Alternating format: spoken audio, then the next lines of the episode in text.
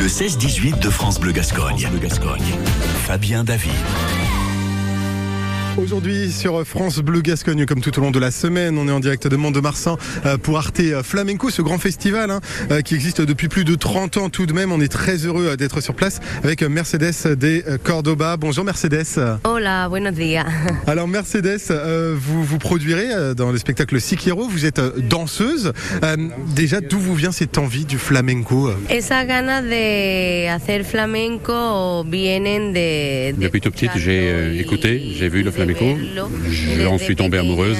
Et aujourd'hui, maintenant, là où j'en suis de, ma trajectoire, de ma carrière, avec mon spectacle de Siquero, je veux à mon tour hurler cet engagement de ma part euh, vis-à-vis de l'arte flamenco. Vous commencez euh, le flamenco très jeune. Vous aviez 6 ans quand vous avez commencé votre carrière dans ce film musical. Euh, est-ce que ça a été un peu le moment déclencheur en quelque sorte? Non, para nada. Eso es, mm, o sea, todo en la carrera suma, todo la contra más amplio sea on ne peut pas vraiment dire que le film ait été un, point de départ. Hein. Euh, en revanche, oui, c'est un élément comme tant d'autres qui, vont comme une mosaïque construire, euh, construire une carrière. Elle a commencé, le, premier, le point de départ, c'était quand elle a mis les chaussures, elle a commencé à, danser, et à partir de là, elle a construit. Elle est non seulement danseuse de flamenco, mais aussi euh, elle a une carrière de danseuse classique, de danse espagnole. Et voilà, elle insiste sur le fait que chaque élément est un nouveau point de départ, que ce spectacle de ce soir, par exemple, peut être un nouveau point de départ. Et quand on parle des différents styles de danse, c'est quand même étonnant d'avoir toutes ces cordes à son arc en quelque sorte. Comment vous arrivez à allier tout ça? Je vais essayer de résumer en, deux phrases qu'a dit Mercedes. Le, le savoir n'occupe pas de place. C'est-à-dire qu'il y a toujours un endroit pour continuer d'apprendre. Et cet apprentissage, c'est ce qui donne la liberté, c'est ce qui donne les recours, hein, les ressources suffisantes pour ensuite choisir ce que l'on veut euh, proposer et pas être obligé de faire euh, un style ou l'autre.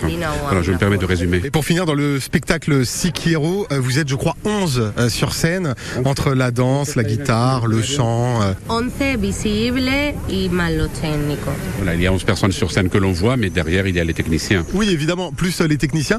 C'est pas trop compliqué de travailler avec euh, autant de personnes On s'entend forcément avec tout le monde ou parfois il y a un peu de tension? Bueno, tensiones como tal no, pero claro, como, como decimos en España, cada uno es de su padre y de su madre.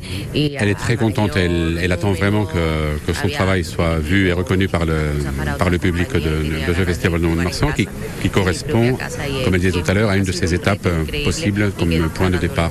En ce qui concerne la question de est-ce que c'est difficile de travailler avec 11 personnes euh, sur scène, eh bien voilà, chacun a son caractère Évidemment, moi, il y a du monde euh, plus petit et la valise. S'il y a du monde, euh, je fais la comparaison avec un bateau et, euh, l'équipage d'un bateau. Mais non, il n'y a, pas de, il a pas de tension à proprement parler. Et donc, Siquiero, en deuxième partie ce soir au festival Arte Flamenco.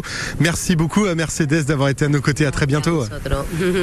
Muchísimas gracias y un, besazo y un abrazo enorme. Espero que, que podáis disfrutar y vamos a entregar el alma. Elle a remercié les gens et voilà, elle va faire tout ce qu'il faut, tout ce qui est en son pouvoir et se donner à fond ce soir pour le spectacle. Bon. Eh ben merci beaucoup. Gracias. Au plaisir, gracias.